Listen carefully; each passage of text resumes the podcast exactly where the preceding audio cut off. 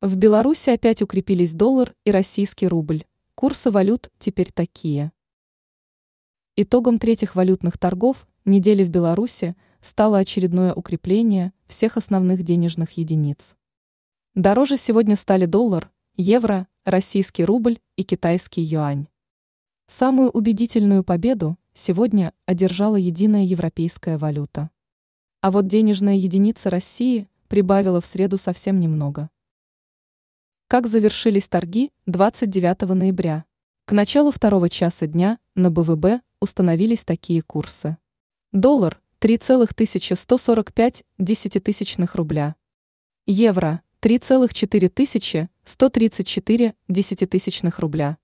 100 российских рублей 3,4994 десятитысячных рубля.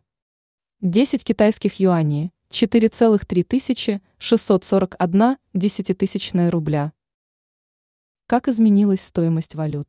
Сегодня доллар стал дороже на 0,115 десятитысячных пункта, плюс 0,37%.